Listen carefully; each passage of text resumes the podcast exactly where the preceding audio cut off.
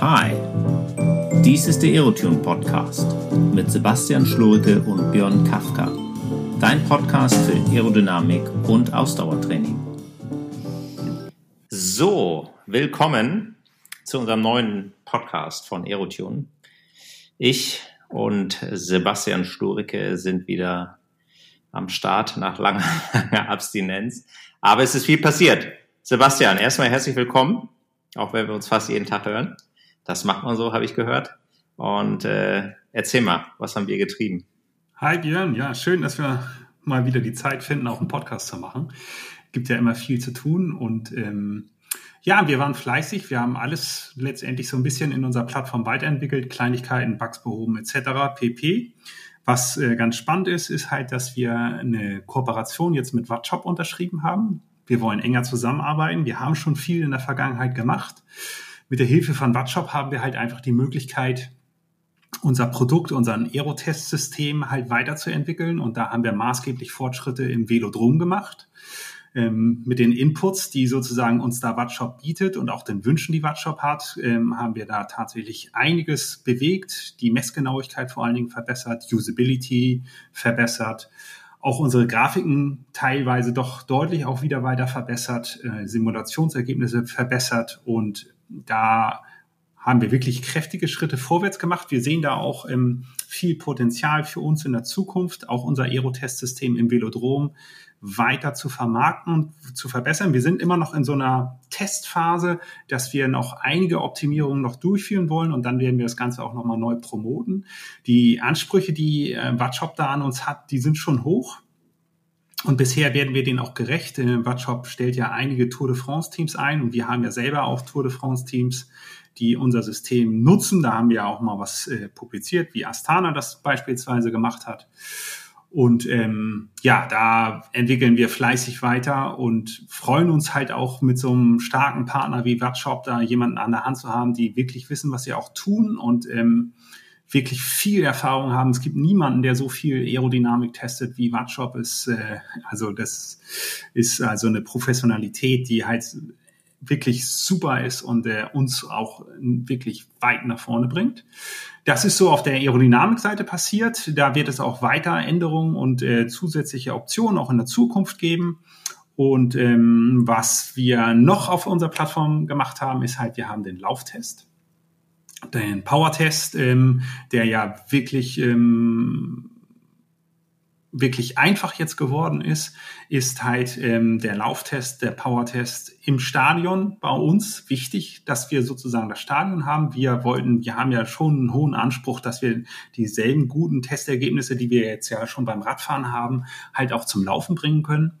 Und eine ganz wichtige Geschichte dafür ist halt eine richtige Geschwindigkeitsmessung. Wir haben halt vorher schon viel Zeit investiert und uns auch die Daten angeschaut, die auch verschiedene Powermeter fürs Laufen sozusagen bieten. Und wir konnten leider immer wieder feststellen, dass die Geschwindigkeitsmessung doch nicht so perfekt ist und dass das auch ein Problem ist sozusagen dann für wiederholbare Power-Test und dafür, daher haben wir uns dafür entschieden, das halt auf der Laufbahn zu machen. Weil wir, bei der Laufbahn haben wir halt einfach die Möglichkeit zu sagen, so wenn, wenn jemand auf der inneren Bahn läuft, dass wir wirklich eine Runde 400 Meter hat oder je nachdem, was das für eine Laufrunde ist.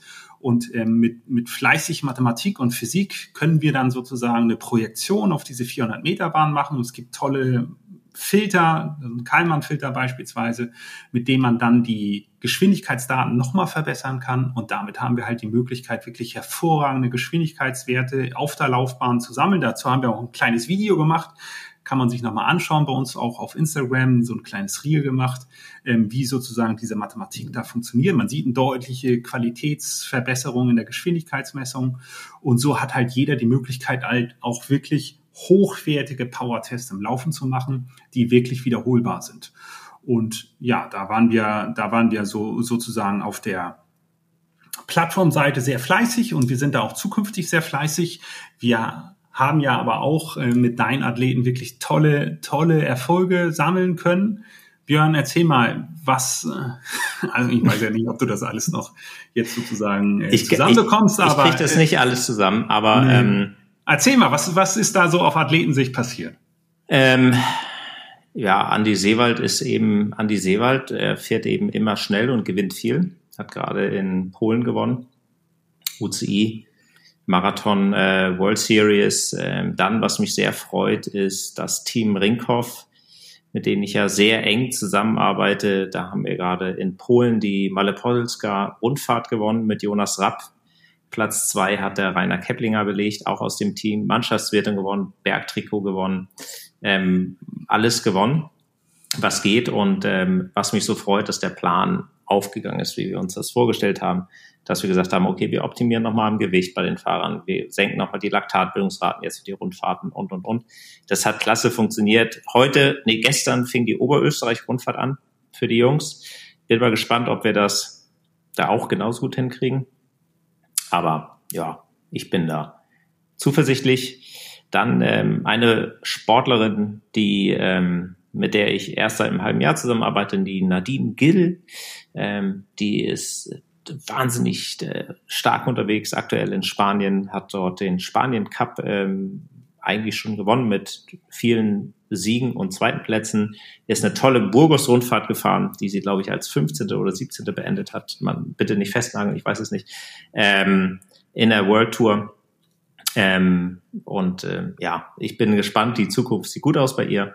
Und ja, grundsätzlich hochzufrieden und ähm, die Lena Götzenberger hat auch noch die Mitteldistanz gewonnen. Ähm, äh, DM Mitteldistanz in Ingolstadt.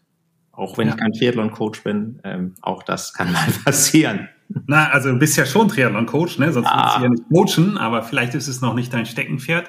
Ja. Nichtsdestotrotz sind es ja so die grundsätzlichen Prinzipien, die ja ähm, letztendlich hinter der Plattform und auch hinter deinem Wissen und auch hinter den Methoden von NADA sozusagen stecken, die das Ganze halt auf ein neues Niveau bringen. Ne? Und mhm. die Faula Max mit in den Triathlon-Bereich zu bringen, sowohl beim Radfahren und als Laufen, zeigt sich halt immer wieder als sehr erfolgreich halt. Ne? Ganz also, genau.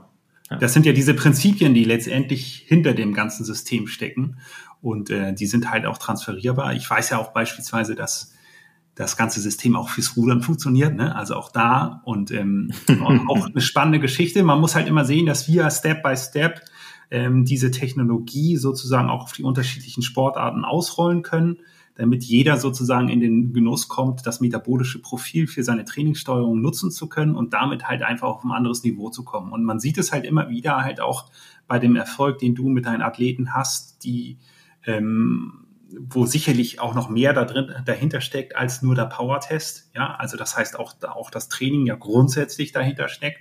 Aber für die Trainingssteuerung der Power-Test halt einfach sozusagen als Grundlage zu verwenden, ist halt eine hervorragende Sache. Und genau das wollen wir ja auch unseren Kunden, unseren Athleten, unseren Sportlern, die ja auch jetzt hier zuhören und die halt unseren Power-Test auch schon erfolgreich eingesetzt haben, um ihre Leistung zu steigern und ihre Trainingsplanung besser zu machen, halt hier einfach bieten wollen. Ganz genau. Das ist ja schon die Steilvorlage. Heute wollen wir mal über die Trainingszonen reden, die wir bei unserem Power-Test generieren und was man damit dann anfängt. Ähm, das ist höchstwahrscheinlich nicht so straightforward, wie sich jeder das vorstellt, sondern es gibt viel, viele kleine Abzweigungen. Wir versuchen es so klar und so kurz und so verständlich wie möglich zu machen und starten wir mit dem Blindflug. Sebastian, Leg genau. Los.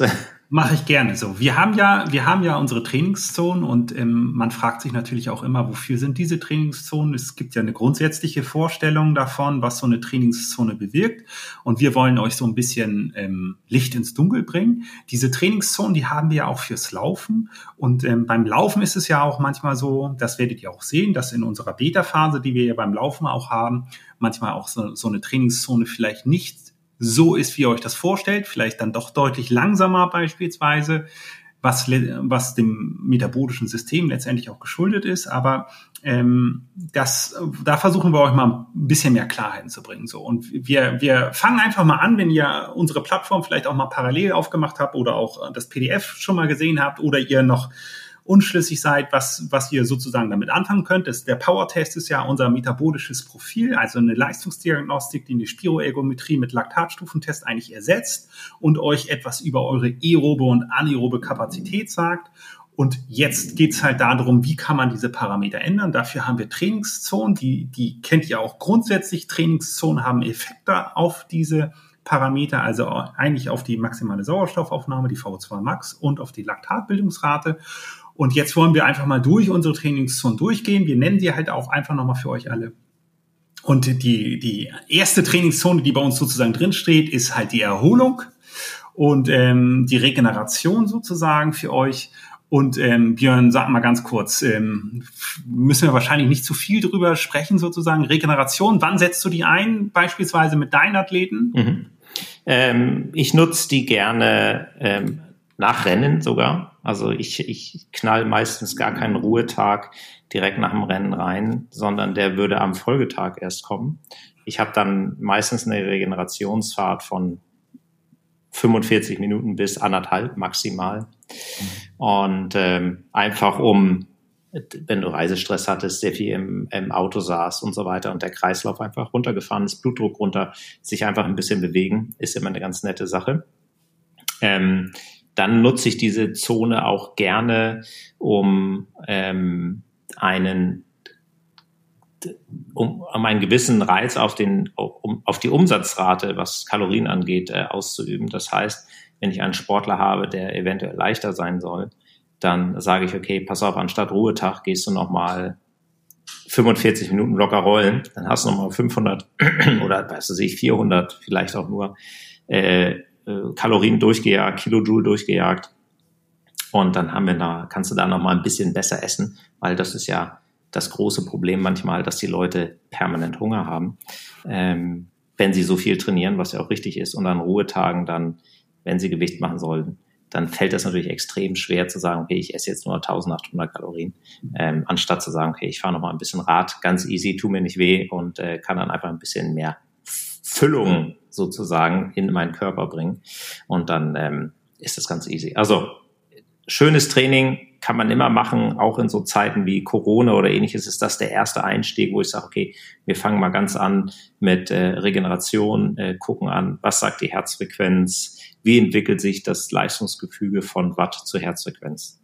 Gute Zone kann man immer gebrauchen. Genau. Kann man, kann man irgendwas falsch machen bei Regeneration? Fast nichts, aber äh, man kann auch äh, natürlich da auch was falsch machen, zum Beispiel ähm, zu lange und dann am besten sagen, okay, ich fahre jetzt drei Stunden Regeneration, äh, esse und trinke gar nichts, äh, dann hat das natürlich nicht die Wirkung, die wir haben wollen, nämlich einen erholenden Charakter, sondern dann hat das schon wieder definitiv einen Einschlag auf dein metabolisches Profil sozusagen. Du erholst dich langsamer, höchstwahrscheinlich wird die Laktatbildung auch dadurch angegriffen werden nämlich sinken. Ähm, also, aber da gibt es bessere Möglichkeiten. Von daher, ich würde nicht mehr als anderthalb Stunden maximal fahren. Okay, dann hat es den, den regenerativen Charakter mhm. und den wollen wir dann beispielsweise also nach Wettkämpfen haben mhm. oder vielleicht, wenn man am Ende eines Trainingsblocks ist, in der Woche Regeneration sich genau. befindet, dass man halt hier einfach sozusagen dem Körper die Chance gibt, sich zu erholen, mhm. den Umfang nicht zu hoch werden zu lassen, wenn ich das jetzt richtig verstanden habe, mhm. damit wir halt einfach wirklich eine aktive Erholung auch sozusagen haben. Richtig. Okay. Ich denke auch, dass, dass man da nicht zu tief einsteigen sollte, was jetzt Regeneration noch alles bedeutet. Ansonsten wären wir nämlich heute nicht fertig. Wir haben nee. einfach zu viele Trainingszonen. Schreiben auch Leute Bücher drüber. ja, Genau, das darf man nicht vergessen. Jetzt kommen wir, glaube ich, zu, zu der Base-Einheit im Englischen, im Deutschen halt unserer GA1, Grundlagenausdauer 1, Trainingszone. Wir bieten euch ja dazu auch immer an, dass wir euch die Leistungswerte direkt auf der Plattform dazu anzeigen, in welchem Leistungsbereich ihr euch dort befinden solltet. Wir geben euch gleichzeitig dazu die Information, wenn ihr eine Herzfrequenzmessung verwendet habt während eures Powertests, dann kriegt ihr auch die Herzfrequenzzone und beim Laufen bekommt ihr natürlich auch eure Pace dazu genannt damit ihr auch wirklich wisst, in welchem Bereich sich sozusagen diese Trainingszone befindet. Und metabolisch gesehen hat die ja, ist die ja in einem bestimmten Bereich einfach angelegt, mhm. relativ niedrig. Ähm, dazu wurden ja halt auch Gedanken gemacht. Ähm, sag mal, wenn ich mir jetzt sozusagen überlege, ich mache jetzt Grundlagenausdauertraining mhm. und wir bieten ja im Power-Test ja immer diese zwei Parameter, das ist die VO2 Max, also die Größe meines Motors, mhm. die VLA Max, die Effizienz meines Motors. Erzähl mal, ich, mir ist ja schon klar, ähm, erzähl mal, was hat GA-Training für einen Effekt auf diese beiden Parameter? äh, sowohl als auch. Das ist so, du wirst da leider keine ganz äh, geradlinige Antwort haben. beziehungsweise von mir bekommen. Ähm, das Training hat A, einen, einen super Effekt auf die VO2 Max. Ja, äh, Kapillarisierung wird verbessert ähm, und und und. Ja, also das ist die Grundlage heißt nicht umsonst Grundlage. Das ist ähm, für mich und ich glaube für alle Trainer der wichtigste Trainingsbereich, den es gibt. Also, es gibt ja diese berühmten äh, Ansätze oder Studien, ähm, Untersuchungen über polarisierendes Training, wo 80, 90 Prozent dieser Zeit verbracht wird, hat auch absolut seine Berechtigung.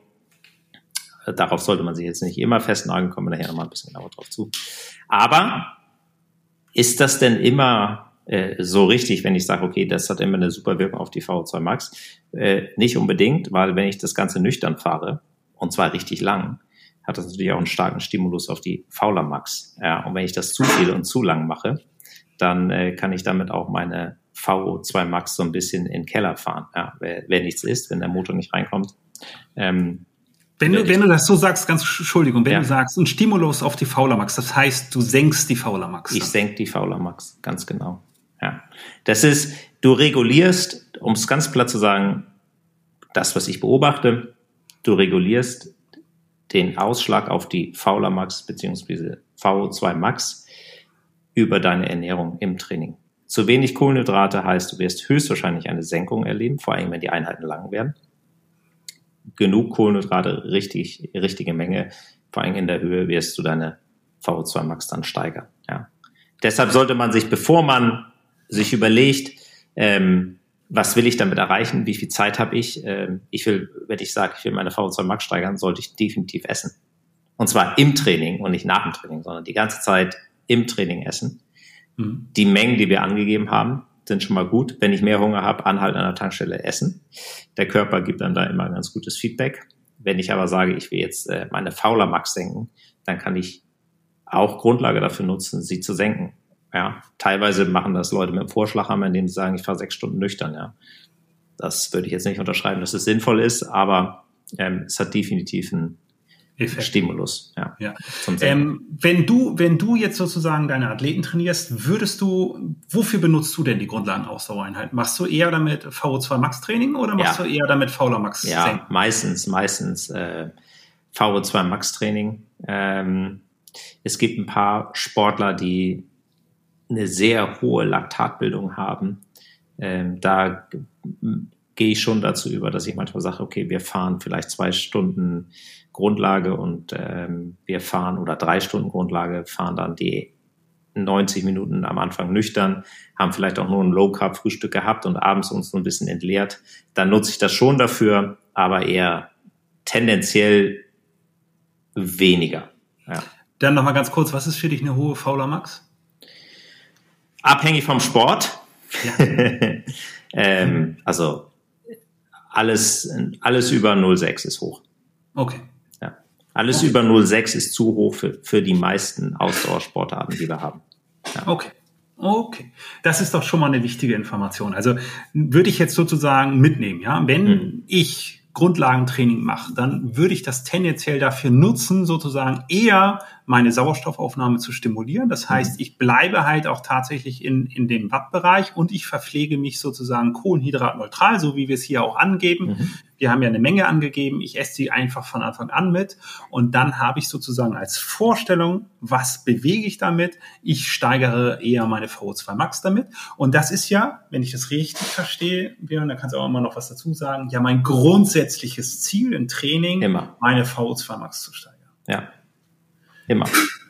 So, und in Ausnahmefällen, wenn der Athlet tatsächlich riesige Laktatbildungsraten hat, du hast äh, Wert über 0,6 beispielsweise genannt, ja, das kann man sich im Detail ja auch nochmal anschauen, dann kann man auch sagen, dass man halt nicht gleich sechs Stunden nüchtern fährt, sondern vielleicht die ersten eineinhalb Stunden nüchtern mhm. fährt, um dann vielleicht sozusagen einen gewissen Stimulus auf die Senkung der Fauler Max zu haben. Ja, ja. Okay. also 06 per se ist nicht schlecht, um das nochmal kurz, kurz zu sagen. Aber wenn ich sage, ich will zu einem Wettkampf XY eine gewisse Fauler Max haben, dann ist eine 06er meistens schon zu hoch. Gut, wenn ich eine sehr hohe Sauerstoffaufnahme habe und äh, bei der Tour irgendwie Sprints gewinnen will oder äh, ein Klassiker, dann, ähm, dann kann man damit schon wunderbar umgehen. aber da sprechen wir dann schon ein bisschen so von Freaks of Nature, ähm, von Menschen, die eben extrem hohe Sauerstoffaufnahmen haben, die das dann ja einfach sozusagen über die Motorleistung wegstecken und dann auch noch genug glykolytische Leistung haben, um nochmal beim Sprint richtig einen rauszuhauen ja, oder nochmal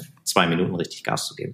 Ja. Wir haben ja auch einen Podcast gemacht, in dem wir sozusagen ja. skizziert haben, wie sozusagen die Fauler Max über so eine über so eine komplette Saison sich verhalten könnte. Mhm. Und ähm, wir werden da sicherlich auch noch mehr dazu machen. Mhm. Also da könnt ihr auch immer gespannt bleiben, für unterschiedliche Sportarten nochmal so eine Periodisierung über so, so eine Saison darzustellen. Aber das ist nicht unser Hauptziel heute.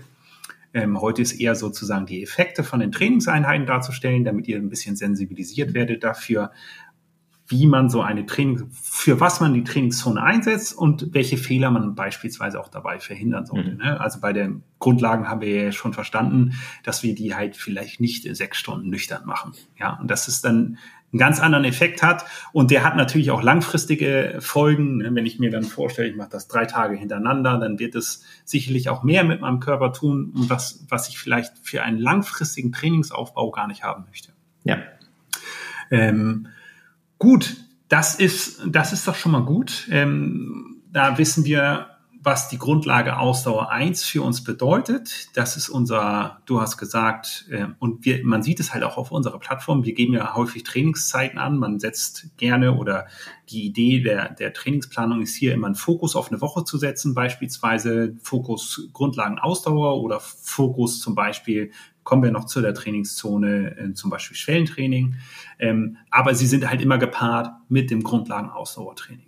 Und deswegen ist das halt sozusagen auch schon die wichtigste Trainingszone, die wir hier so haben, die, mhm. die, in der am meisten Zeit sozusagen investiert wird und ähm, nutzt diese als VO2 Max Training verpflegt euch entsprechend dieser Kohlenhydrate, macht es nicht so, dass ihr auch beispielsweise typisch häufig ja Trainingslager ganzen Tag nichts essen, abends dann am Buffet zuschlagen.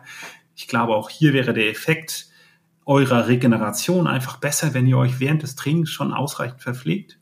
Und ähm, dann habt ihr auch mehr vom Trainingslager und seid auch noch am zehnten Tag fit vielleicht fürs Trainingslager und nicht schon Game Over. Genau. Gut, kommen wir zur nächsten Trainingszone, eine ganz spannende Trainingszone. Wir geben ja auch ähm, beispielsweise die, direkt eine Leistung dafür an. Das ist nämlich die Fat Max Trainingszone. Wir geben ja auch immer gerne eine Fat Max eine Fat Max Leistung an. Vielleicht magst du uns einmal ganz kurz nochmal sagen, was ist denn die Fat Max Leistung? Mhm. Was ist, was ist das Besondere daran? Mhm. mhm. Das ist praktisch äh, die Leistung, wo wir den höchsten Verbrauchern äh, Fetten haben sozusagen, aber auch die Leistung, wo wir den besten Abbau von Laktat haben. Das heißt, wenn ich ein Intervall gefahren bin, ein hartes Intervall und mich dann auf diesen Bereich wieder zurückfallen lasse, verstoffwechsel ich Laktat am besten. Deshalb ist dieser Bereich so spannend. Es ist sozusagen die Ökonomisierung ähm, des ganzen Motorsystems, Steigerung der VO2 Max.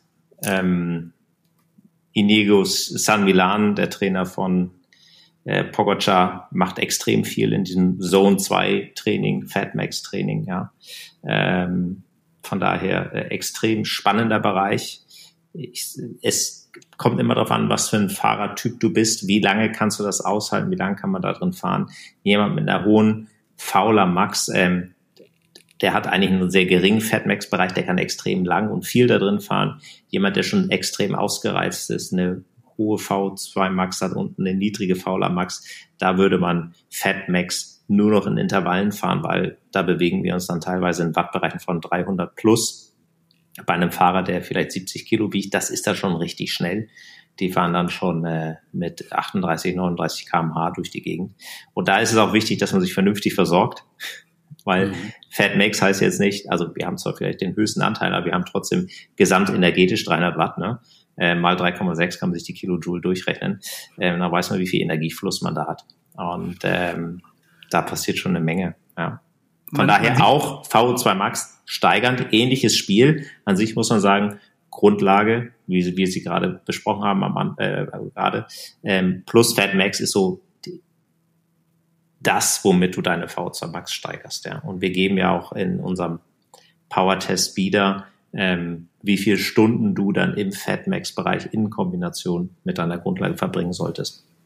Ja, ja da sieht man auf jeden Fall, dass es schon ähm, insgesamt weniger ist sozusagen. Ja, mhm. Grundlage hat man dann deutlich weniger Zeit. Man kann relativ viel in Fatmax machen. Man kann mhm. sich ja ich stelle mir das manchmal so vor, und da kannst du mich auch immer gerne korrigieren, dass es so der, der obere Bereich, ja, also der obere mhm. Bereich der Grundlagenausdauer ja, ist, aber der so genau. speziell ist, dass man da nicht vergessen darf, und das sieht man auch beispielsweise in der Auswertung dann, mhm. ist es nochmal mehr Kohlenhydrate, die ich mir einfach zuführen ja. muss. Ja, obwohl ich da meine maximale Fettverbrennung habe, verbrenne ich noch mehr Kohlenhydrate als in dem unteren Bereich, also in dem Grundlagenausdauerbereich.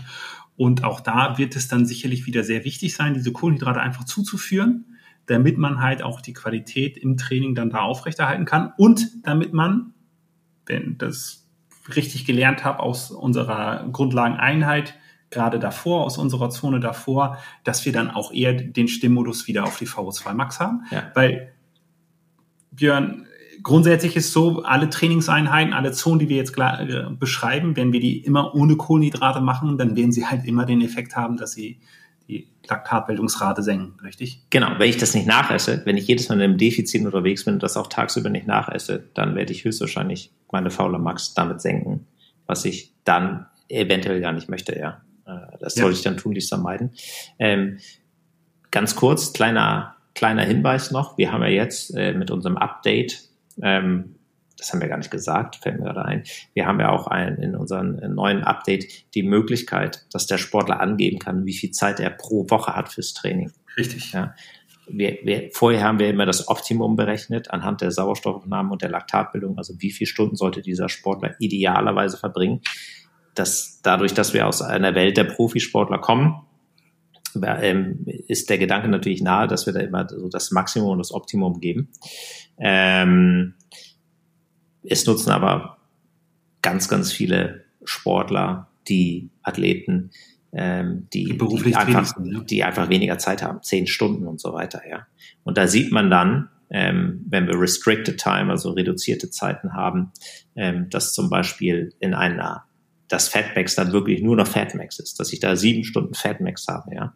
Und da stellt man sich dann manchmal die Frage, okay, was soll ich eigentlich trainieren? Soll ich lieber Grundlage trainieren, wenn ich sieben Stunden habe, oder soll ich Fatmax trainieren? Und da würde ich grundsätzlich sagen, ähm, vielleicht eine Woche Grundlage und dann irgendwie äh, zwei Wochen Fatmax. Einfach so das Maximum an Energiefluss, was ich da kriegen kann in dieser Grundlagen, in diesem Grundlagen Fatmax-Bereich gleich in Fatmax reinschieben. Ja, das ist so. Okay the biggest bang for the buck. You know? Ja, das ist das ist auf jeden Fall spannend. Ähm, und da wird es dann natürlich auch gleich wieder deutlich, dass ich dann natürlich noch mehr auf meine Kohlenhydratversorgung Ja, muss, ne? definitiv. Definitiv. Ja. ja. Okay. Super. Ja, das ist auch schon mal klasse und der, der Fatmax-Bereich ist ja wirklich ein ganz besonderer. Da kommst du ja vielleicht auch später nochmal in den anderen Zonen drauf mhm. zurück, weil man im Fatmax-Bereich, du hast es ja gerade schon erwähnt, auch ähm, das meiste Laktat verstoffwechseln kann und mhm. damit halt ganz interessante äh, Zonenkombinationen einfach mhm. entstehen können, die man im Training nutzen kann, um vielleicht nochmal ein bisschen paar Prozente mehr in der Effektivität seines Trainings herausholen kann. Ja. Kommen wir zur, zur nächsten Trainingszone. Das ist Grundanlagenausdauer 2. Und mhm. jetzt gibt es eine kleine Besonderheit. Wir geben noch nicht mal Stunden für GA2 auf unserer Plattform an. Ähm, Nutzt du das Training, Björn? Ja, ich nutze es. Gestern erst einen Sportler gehabt, der zwei Stunden in diesem Bereich gefahren ist. Wofür das benutzt du es? Ich benutze es nur, um die Laktatbildungsrate äh, zu senken. Ich finde, es ist der effektivste Weg, dieses Training. Äh, wer polarisiertes Training verfolgt und glaubt, oder nicht glaubt falsch, wer ein Anhänger des polarisierenden Trainings ist, der würde das jetzt als Black Hole Training bezeichnen, Training, das nichts bringt, ja bis hoch zum Sweet Spot, alles Käse und Schwelle und so weiter.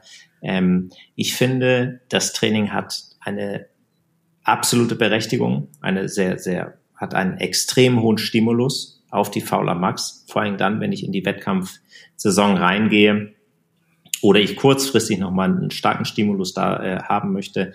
Wir verstoffwechseln extrem viele Kohlenhydrate in diesen Bereichen. Ähm, die können wir meistens gar nicht nachführen. Ich will das auch gar nicht, aber ich führe dann schon ein bisschen was ein, natürlich irgendwas, 50, 60 Gramm. Aber wenn ich da 120 Gramm raushau, dann fahre ich da definitiv meine Fauler Max runter.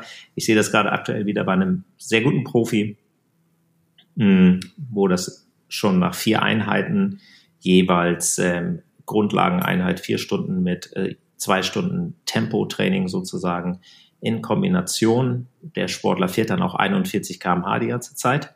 Ähm, und das hat sich jetzt schon in den aktuellen Wettkämpfen, die er gefahren ist, schon wieder niedergeschlagen. Er ist nach hinten raus deutlich weniger anfällig, was Ermüdung angeht. Wir haben jetzt einen Power-Test noch gefahren. Fauler Max ist gesunken.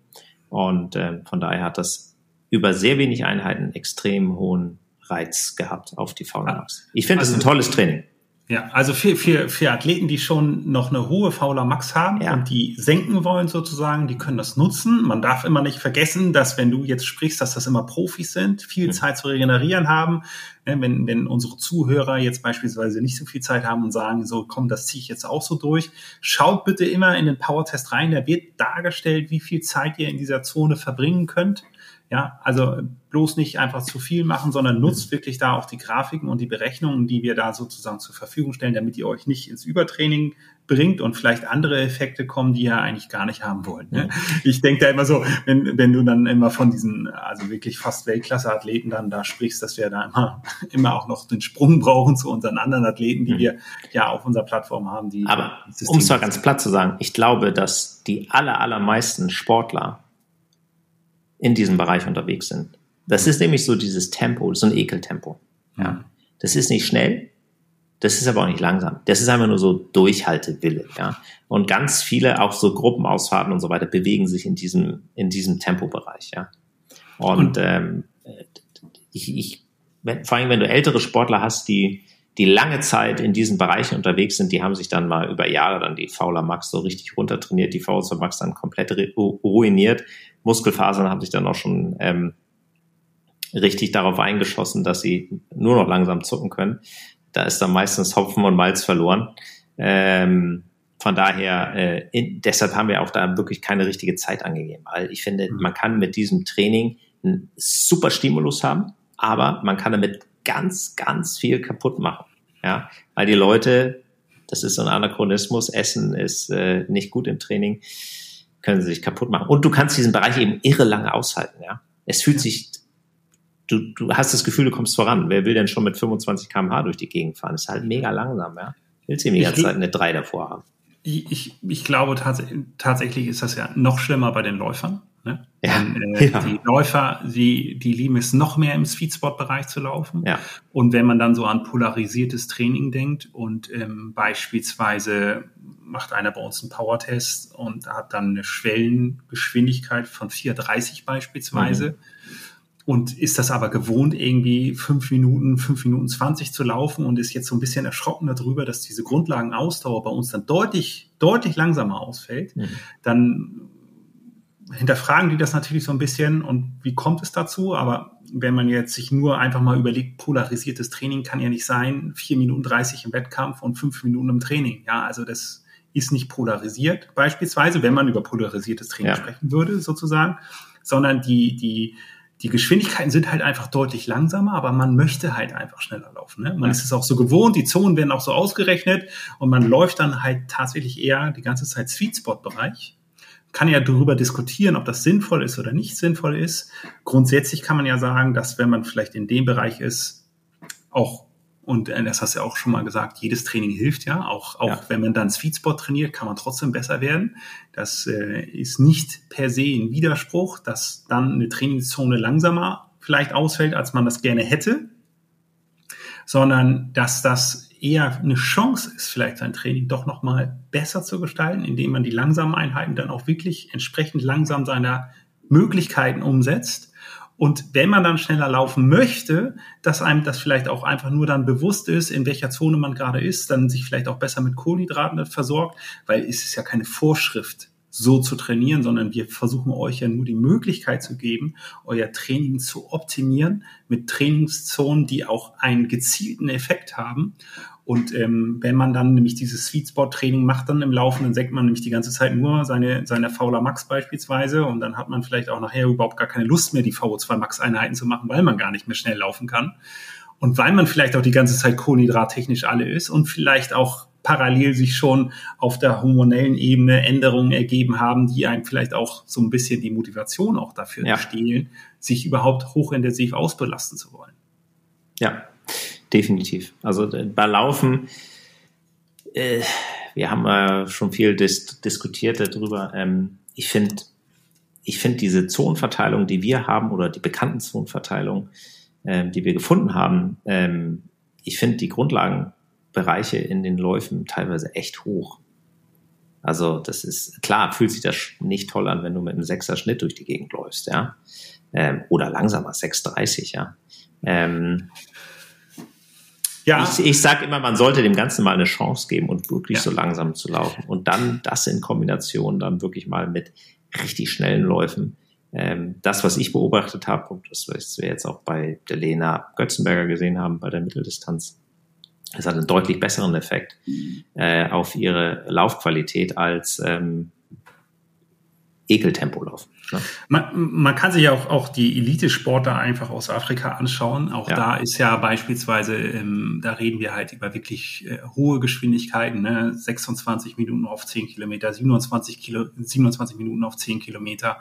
Und wenn die ihre lockeren Läufe machen, dann sind die auch im 5 Minuten oder 5 Minuten 30 Tempo unterwegs. Ja. Und da sieht man halt, da ist ein riesen Abstand zwischen hochintensiven Training, also wirklich schnellen Training, wo wir vom, von der Pace deutlich unter drei Minuten sprechen sprechen. Ja.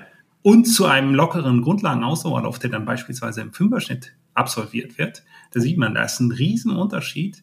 Und ähm, das ist dann tatsächlich dann auch polarisiertes Training wieder in diesem Bereich. Und bei, bei dem Altersklassenathleten ist das halt damit verbunden, wenn man das so umsetzen möchte, dass man dann halt wirklich langsam laufen muss. Ja. ja. Und ähm, das fühlt sich, man, man hat halt immer so seine Komfortgeschwindigkeit, die sich für einen selbst richtig anfühlt. Und wenn man dann auf einmal da raus soll, dann ist das immer so ähm, eine gewisse Hürde. Nichtsdestotrotz ist es eine große Chance und so solltet ja. ihr das sehen. Okay. Dann sind wir sozusagen im GA2-Bereich gewesen und haben den auch soweit abgeschlossen. Wir, auch da seht ihr wirklich hohe Kohlenhydratverbrauche, ähm, nutzbar wirklich um die, um die Fauler Max zu senken ähm, jetzt nicht das, das äh, vielleicht ein bisschen spezielleres Training, weil wir halt auch keine Zeiten dafür angeben. Also benutzt es wirklich, wenn ihr eine sehr hohe Fauler Max habt, beispielsweise, um diese dann zu senken.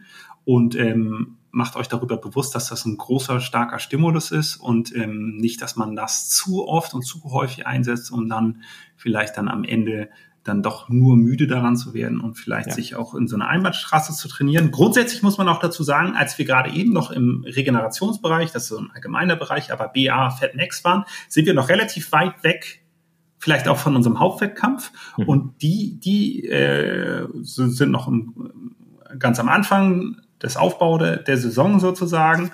Ähm, Fatmax kann man auch grundsätzlich einsetzen, aber wenn wir, wenn wir so bei GA2 sind, dann sind wir sicherlich, und du hattest das ja auch schon gesagt, viel näher schon auch an, unser, an unserem Wettkampf dran mhm. und ähm, wollen da auch schon gezielter auf unsere Fauler Max einwirken, um die dann für einen Wettkampf zu senken. Und am Anfang der Saison haben wir vielleicht auch eine höhere Fauler Max noch, um grundsätzlich einen guten Stimulus auf unsere VO2 Max haben zu können. Mhm. Ähm, für den Wettkampf selbst aber ist dann, je nachdem, was ihr für einen Wettkampf macht, aber häufig ja, du hattest das schon gesagt, eine niedrige Fauler Max interessant und dann wird es halt für dieses Rennen oder für den Hauptwettkampf auch wieder gesenkt. Kommen wir zum Sweet Spot. Mhm. Erzähl ähm, mal, was ist der Sweet Spot?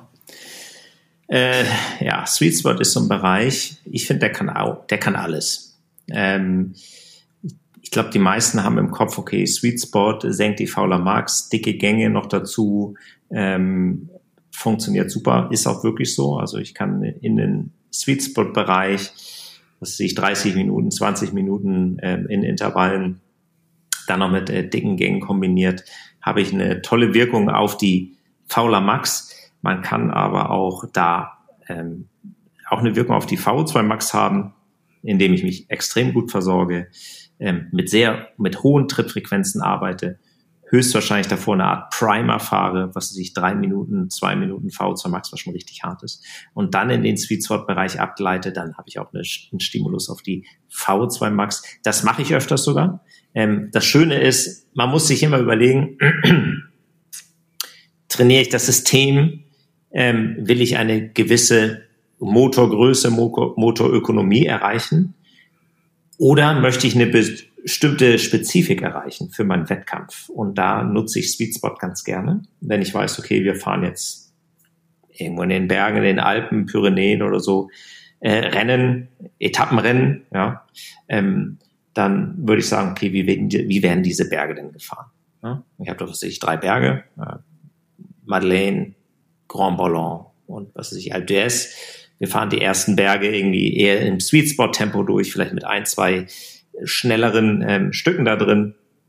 Da kann ich das ja wunderbar als, als, als eine Sweet Spot Einheit simulieren. Sprich, da macht so eine Einheit dann wettkampfnahe schon total viel Sinn. Ja? Äh, wenn ich das in Kombination nutze, um diese Spezifik abzubilden, wenn ich als Profi oder als Hobbysport die Transalp fahre, das ist der Bereich, in dem ihr die Berge hochfahrt. Ja. Ihr fahrt jeden Tag zwei, drei, vier, 5.000 Höhenmeter. Das heißt, ihr werdet dann nicht Schwelle hochfahren. Das könnt ihr energetisch nicht leisten. Sprich, ihr werdet im Sweet Spot Bereich durchfahren. Trainiert das bitte, damit das auch klappt. Ja. Ähm, mhm. Ganz simpel, ja.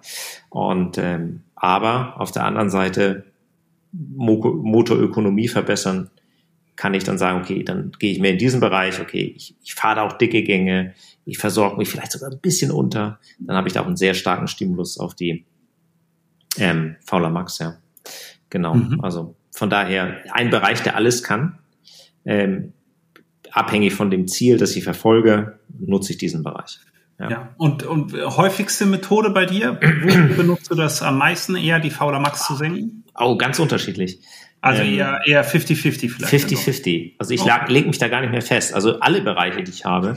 Ich würde gar nicht sagen, äh, der Bereich, mit dem mache ich nur das. Wobei bei Grundlagen und Fatmax, ja, schon, irgendwie schon. Aber ich, es gibt auch einfach Bereiche, wo ich sage so, sportlerabhängig.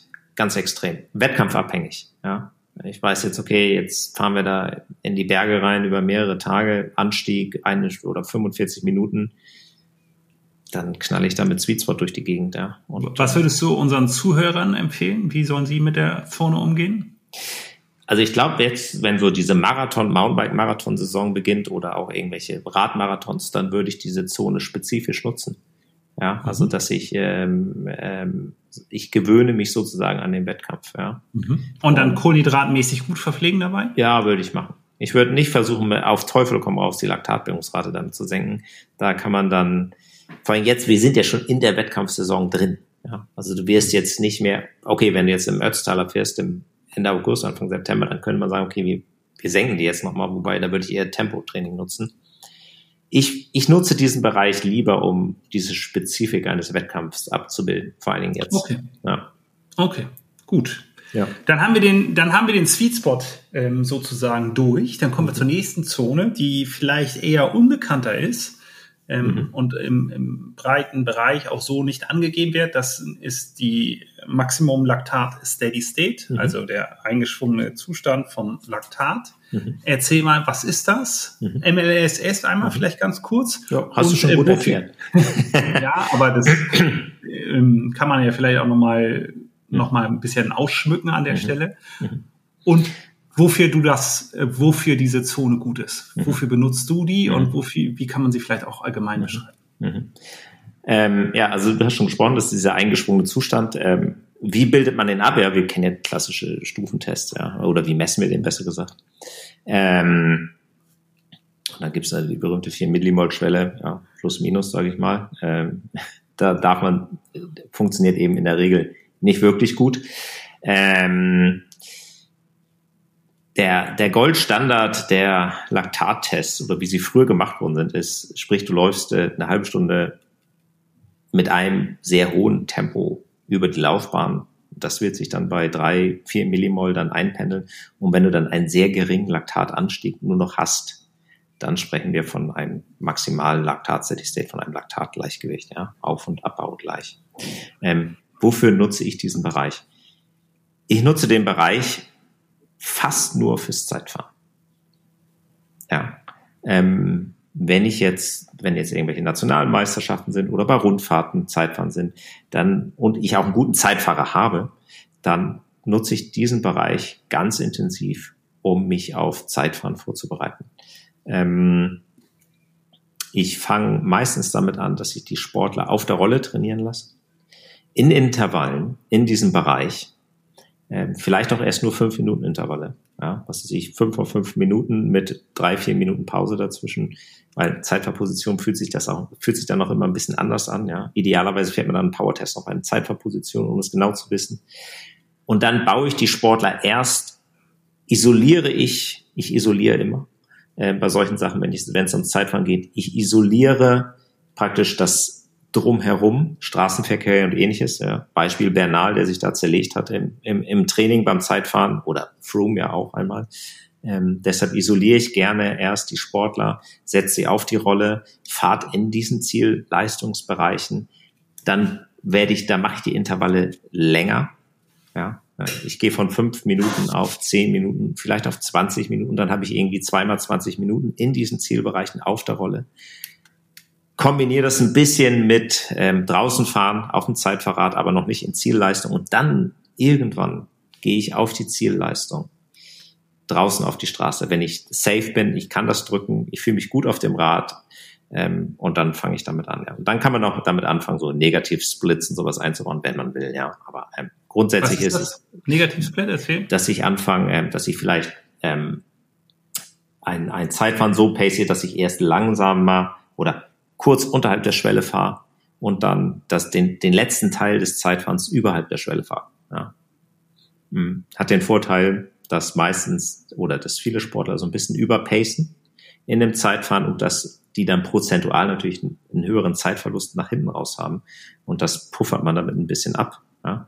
Und kann man natürlich auch streckenabhängig, wissen wir beide selber, weißt du besser als ich, ja, wie ist zum Beispiel, wo hole ich mehr Zeit raus, wenn ich sage, okay, ähm, flaches Stück und dann kommt der Berg, dann fahre ich natürlich einen Negativsplit, ja, weil am Berg hole ich prozentual mehr Zeit raus, als wenn ich irgendwie ähm, ein flaches Stück habe, wo ich dann eventuell noch Gegenwind habe ja, oder wie auch immer. Ja. Da kann ich ja pressen, wie ich will, dann kommt irgendwie nicht so richtig viel bei rum, zeittechnisch. Am Berg hole ich eben deutlich mehr raus. Ja.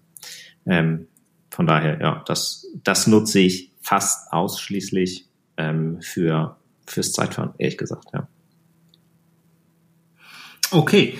Ähm, Hättest du nicht erwartet, ne? Da, ja.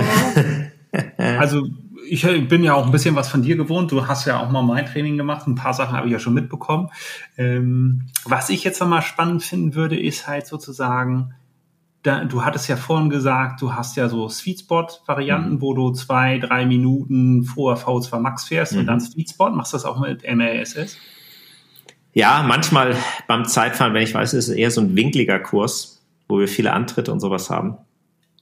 Ähm, dann, dann baue ich das auch ab und zu mal mit ein. Aber das ist dann schon echt sehr spezifisch. Ja. Mhm. Okay, dann haben wir das eher sozusagen als spezifisches Training fürs Zeitfahren. Mhm.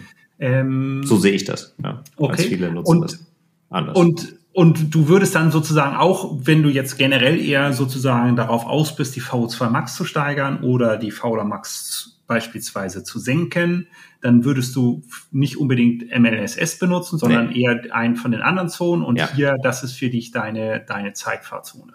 Ja, ganz genau. Okay. Ja. Man sieht halt auch, dass der Kohlenhydratverbrauch in diesem Bereich halt extrem hoch wird. Ja. Ja, also so in der Regel äh, etwas, was man nicht mehr nachessen kann, schon lange nicht mehr nachessen Mensch. kann. Also auch die Zonen davor konnte man schon nicht mehr nachessen. Sweet da kann man versuchen, ne? Also ja. So drei Tafeln oder was weiß ich, oder so ein paar Liter Cola pro Stunde. Ja. Also sehen wir, wie man das verträgt, ne? Die Frage, wie viele Stunden man das kann. Ne? Und eine vielleicht schon, aber dann wird's halt haben, ne? Ja. Gut, kommen wir vom Maximal Laktat Steady State zur siebten Trainingszone bei uns und mhm. das ist die Schwelle. Critical Power, ja. Ähm, also Critical ist, Power ähm, etwas höheres Schwellenmodell sozusagen. Das ist ein sehr wettkampforientiertes Schwellenmodell, ähm, wird gern beim Laufen benutzt. Ähm, ich finde das auch eine sehr sinnvolle Schwellenangabe. Ähm, ich nutze die auch gerne bei Läufern. Ähm, für mich ist es so eine 10 Kilometer Zone, vielleicht mal ein bisschen mehr, 15 Kilometer abhängig vom Sportler. Ähm, ist eine wettkampfnahe Situation auch. Ähm, man baut deutlich, man baut immer so ein bisschen höher, höhere Laktatwerte auf. Nutze ich auch eher spezifisch, ja, sowas wie 12 mal 5 Minuten. Äh, an diesem, in diesem Bereich unterwegs, kurze Pausenzeit, ähm, schöner, schöner Stimulus für Rennen, so mit 10, ja, 10 bis 20 äh, Minuten Anstiegen oder Läufe, ja, so 10 Kilometerläufe oder so, oder jetzt sehr für, was weiß ich, äh, äh, olympische Distanz, all solche Sachen. Da finde ich, ist das eine sehr, sehr schöne Zone. Ähm, würde ich jetzt auch nicht unbedingt nutzen, um damit irgendwie VO2 Max, Fauler Max, ja. Also man kann damit, hat auch schon schönen Stimulus auf die VO2 Max, ja. Ähm, vielleicht, wenn man da sogar mal ein bisschen härter reingeht, aber ist auch so eine, so eine Zone, die ich echt, die kann einen ziemlich platt machen. Vor allem, wenn man nicht genug isst. Von daher. Wie, wie weit sind wir da sozusagen vom Wettkampf entfernt, wenn wir jetzt sozusagen so spezifisch, also gar nicht mehr sozusagen auf diese beiden Metriken schauen, sondern ja. eher sozusagen den spezifischen Charakter eines Wettkampfs mhm. trainieren oder auch mehr dieses Wettkampf-Feeling machen? Wie weit sind wir entfernt von unserem Wettkampf? Vier Wochen. Vier Und dann mache ich das zweieinhalb Wochen. Ja. Okay, also relativ nah am, am Wettkampf geschehen ja. und dann sozusagen nochmal, ähm, okay. Gut, ja. das habe ich auf jeden Fall verstanden. Also Kohlenhydrate, Bedarf wäre theoretisch sensationell hoch. Ja. Und man sieht halt auch, das könnt ihr, wenn ihr einen Powertest dann bei uns gemacht habt, könnt ihr auch beispielsweise sehen, dass auch der Fettverbrauch oder die Fettumsetzung da sozusagen auf Null runtergeht. Das genau. heißt, wir haben keine Energiegewinnung mehr am Ende des Tages über den, die Fettverstoffwechslung. Ja, also simuliert natürlich. Ähm also er ist gering, einfach, kann man einfach mal unterschreiben. Ganz, ganz kurzes, kurze Sache dazu. Ähm, die Wirkung von MLSS oder jetzt diesen Critical Power Training hat abhängig von der Fauler Max natürlich auch noch eine andere. Ja, das ähm, darf man nicht vergessen. Jemand, der schon eine sehr niedrige Fauler Max hat und im Critical Power Bereich unterwegs ist, der hat definitiv noch einen starken Stimulus auf seine ähm, VO2 Max. Ja? Weil wenn man sich das mal anschaut, prozentual, wie dicht ist denn die Schwellenleistung an der VO2 Max Leistung bei jemandem in der niedrigen VO2 Max, ist nämlich deutlich dichter. Ja? Deshalb kann man diesen Bereich auch dann nutzen, um die VO2 Max zu steigern. Wenn ich da vielleicht noch mal kurz irgendwie eine Minute vorher VO2 Max reinknall und dann drei, vier Minuten in diesem Bereich unterwegs bin, kann ich das auch als sehr gutes VO2 Max Training nutzen. Für oh, jemanden, der eine, eine hohe Fauler Max hat, ähm, macht das Ehrlich. nicht Sinn. Was, was wäre jetzt für dich eine niedrige Fauler Max in dem 03, 035. Okay, also bei dem Max 04. So, bei dem wäre es so, dass da tatsächlich dann auch ein gewisser Effekt auf die VO2 Max. Absolut. Ja. Da, da, sind wir ja dann sozusagen auch schon in der nächsten Zone sozusagen. Das ist nämlich die VO2 Max bei 90 Prozent. Mhm. Ja die, glaube ich, genau auf das abzielt, was du gerade genannt hast. Das nochmal noch mal ein bisschen mehr anvisiert. Erzähl mal kurz was dazu. Mhm.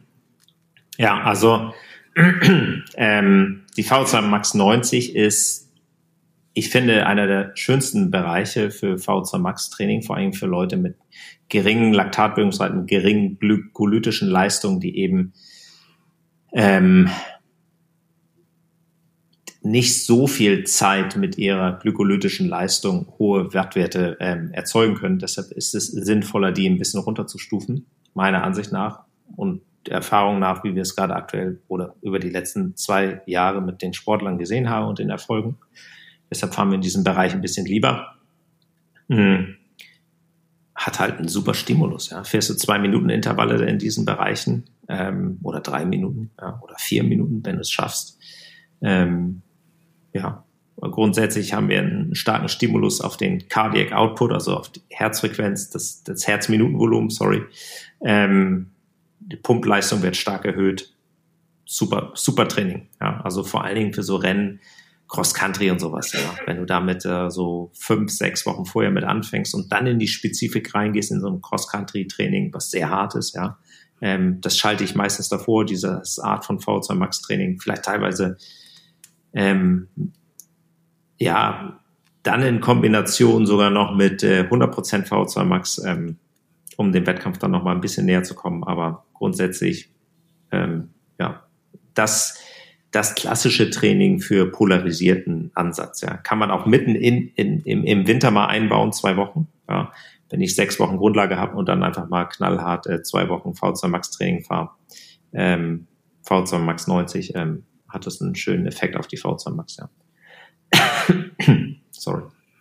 Kein Problem. Da wird, äh, bei der Geschichte wird halt deutlich, ähm, wie wichtig halt auch dass die Kenntnis über die eigene Fauler Max ist. Mhm. Und, ähm, und vor allem diese Zonenbereiche sind halt beispielsweise mit, mit ähm, einfachen FTP-Berechnern wird man diese Zonen nicht richtig treffen können. Nee. Vor allen Dingen nicht, wenn ihr eine niedrige Fauler Max oder eine hohe Fauler Max habt, ja, ja. weil, weil so, die klassischen FTP-Berechner sind halt für den Durchschnitt gedacht und mhm nicht für denjenigen, der eine niedrige Fauler Max oder eine hohe Fauler Max hat. Und da könnt ihr dann halt wirklich weit daneben sitzen und dann halt auch nicht den entsprechenden Effekt haben, so ja. wie wir ihn hier gerne beschreiben oder an euch halt sozusagen auch nahelegen wollen, um halt euer Training zu verbessern. Und also klassisch, ja. 120 Prozent FDP bei jemandem mit einer 0,25er Laktatbildungsrate, der fährt sich tot. Ja. Der, ist, der ist platt. Jemand mit einer 0,8er Laktatbildungsrate, 120, der fährt mit dem Finger in der Nase der fährt dir 30 Minuten 30, 30er. Das interessiert ihn nicht. Ja.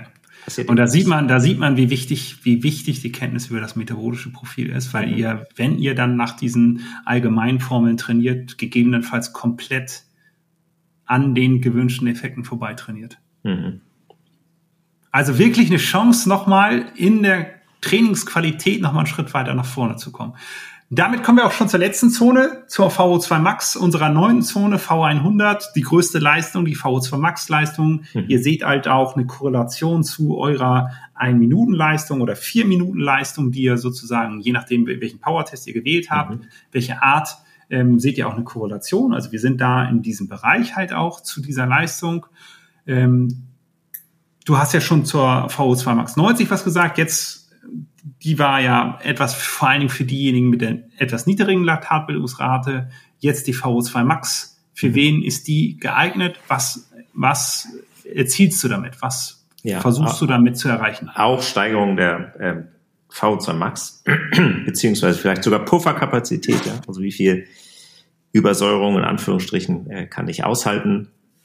Mhm aber vor allen Dingen ähm, ähm, Herzminutenvolumen hochkriegen. Ja, ist, ist, Veronique Bilat hat damit angefangen, diese Intervalle zu zerhacken ähm, in 30, 30, äh, 40, 20 und so weiter, hat eben gezeigt in Studien, dass sich dadurch eine höhere, die, die Sauerstoffaufnahme sehr lange, sehr hoch halte, trotz kurzer Pausen. Deshalb ein sehr gutes Mittel. Auch da würde ich anfangen mit 15, 15 Intervallen vielleicht sogar erst dann in 30-30 reingehen und dann, je näher der Wettkampf kommt, äh, 40-20, vielleicht sogar zwei Minuten, um nochmal dichter an einem Wettkampf zu sein. Vielleicht 50-10, was extrem brutale Intervalle sind, aber einen tollen Effekt haben. Vor allem für Cross-Country-Fahrer nutze ich das gerne.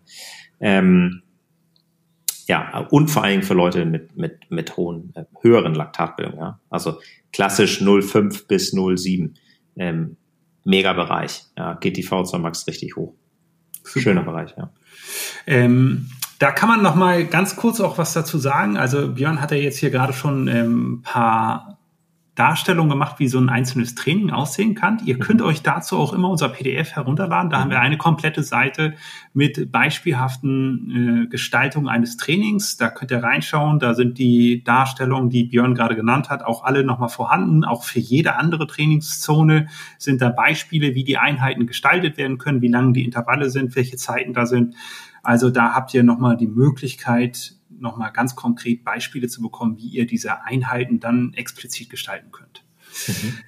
Björn, einmal ganz kurz. Wir gehen einmal nochmal jetzt so, nachdem wir alle Zonen einmal dargestellt haben, wir gehen nochmal ganz kurz von Zone 1 bis 9 runter. Du mhm. sagst mir, ich nenne die Zone, du sagst mir nochmal ganz kurz, ob du die für V2 Max benutzt, mhm. für Fauler Max oder ob sie spezifisch ist eher für mhm. dich. Mhm.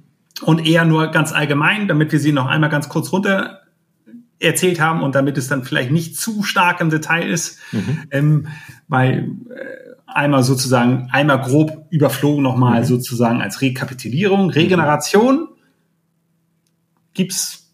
Klassisch Erholung. Erholung. Fertig aus. Ja. Grundlage Ausdauer. VO2 Max. VO2 Max. Fatmax. Für mich eigentlich VO2 Max, ja. Okay. Dann GA2. Fauler Max senken. Sweet Spot. Spezifisch fauler Max senken, bei sehr niedrigen Laktatbildungen auch ein Stimulus auf die V2 Max. Okay. MLSS. Spezifisch Zeitfahren. Schwelle. Ähm, Critical Power. Ja, ähm, niedrige V2, äh, fauler Max, ähm, V2 Max steigernd. Spezifisch, ähm, ja, so würde ich das bezeichnen. Okay. V2 Max 90. Ähm, V2 Max. Und die VO2 Max? 100, äh, auch ähm, V2 Max beziehungsweise auch ähm, Pufferverbesserung, ja, wenn ich, was weiß ich, 40, 20 sehr lange fahre, ja. ja. Super, vielen Dank, Björn, für, für deine ganzen Insights, die du teilst und äh, die wir sozusagen unserem Publikum zur Verfügung stellen. Es ist immer was Besonderes, immer wieder gut. Wir wollen das ja euch die Chance geben, daran zu partizipieren. Wir entwickeln das für euch. Björn hat halt immer die Möglichkeit, die ganzen Insights wirklich aus dem Profisport mitzubringen. Wir lassen die in die Plattform mit einfließen. Wir wollen euch daran teilhaben lassen.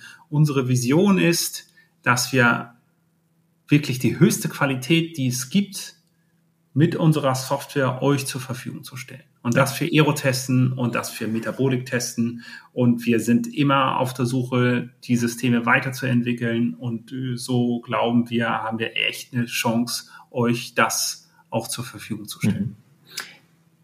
Kleiner Zusatz noch. Gerne. Jetzt kann man natürlich sagen, gibt natürlich viel mehr Trainingszonen. Na klar gibt es noch viel mehr Trainingszonen, ja. Also das ist sich neuromuskuläre Sachen und und und, ja. Also mehr Watt, ja.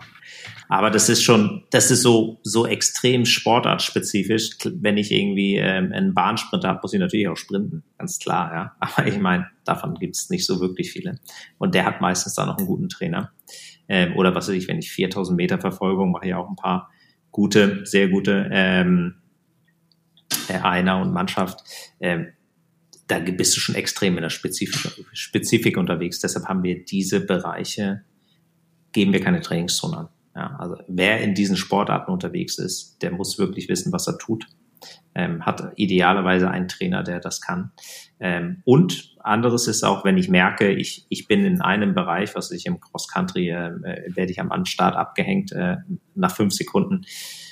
Da muss ich das vielleicht auch einfach mal spezifisch trainieren und das heißt dann einfach mal sprinten lernen. Ja? Also, deshalb haben wir diese ganzen Bereiche mit, was weiß ich, wie viel Prozent über der FDP, wie man das so klassisch kennt, haben wir nicht angegeben. Uns geht's bei diesen Trainingsbereichen um eines, um die Kapazität des Motors, des Sportlers und die Effizienz aufzubauen. Und dafür sind diese Trainingszonen da, die wir darstellen. Ja. Alles andere ist hochgradig spezifisch, was Antritte und so weiter angeht. Genau. Alles klar. Gut. Sebastian, vielen Dank. Ja, immer gerne. Ich glaube, wir sind jetzt, äh, haben das ganz gut geschafft, auch von genau. der Zeit her und äh, haben euch da einen guten Überblick gegeben. Ähm, wir werden sehen, was dann als nächstes im Podcast für euch kommt. Wir sind immer für Anregungen offen und äh, freuen uns auch, äh, das weiterhin machen zu dürfen. Dankeschön. Bis dann. Ciao, ciao. Tschüss.